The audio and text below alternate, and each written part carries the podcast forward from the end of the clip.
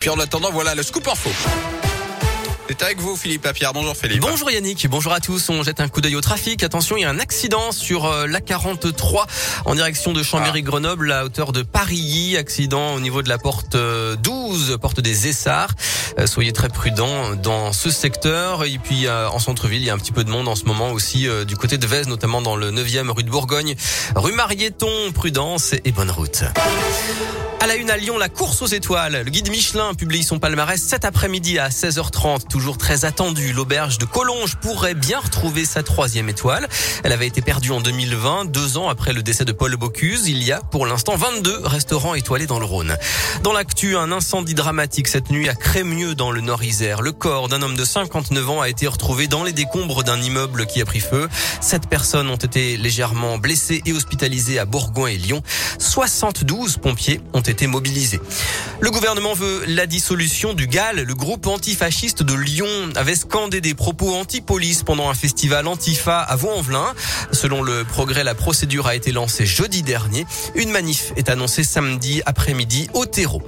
Solidarité avec l'Ukraine. Une trentaine d'enfants malades sont arrivés hier à Paris. Ils vont être soignés dans plusieurs hôpitaux de France, notamment dans la région, à Clermont-Ferrand. Le tacle de Greenpeace à EDF et Orano. L'ONG met en demeure les deux groupes français de cesser leurs activités commerciales dans le nucléaire en Russie. Le secteur de l'énergie n'est pour l'instant pas concerné par les sanctions européennes contre la Russie après l'invasion de l'Ukraine. Et puis la France a acheminé hier 55 tonnes de matériel médical, informatique, du lait pour enfants et des groupes électrogènes vers l'Ukraine, d'après le ministère des Affaires étrangères.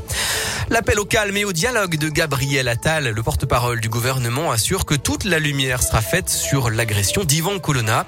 Manifestement, il y a un dysfonctionnement très grave, dit-il. Condamné à la perpétuité pour l'assassinat du préfet Irignac, le militant indépendantiste corse est mort hier, trois semaines après avoir été agressé par un codétenu radicalisé à la prison d'Arles.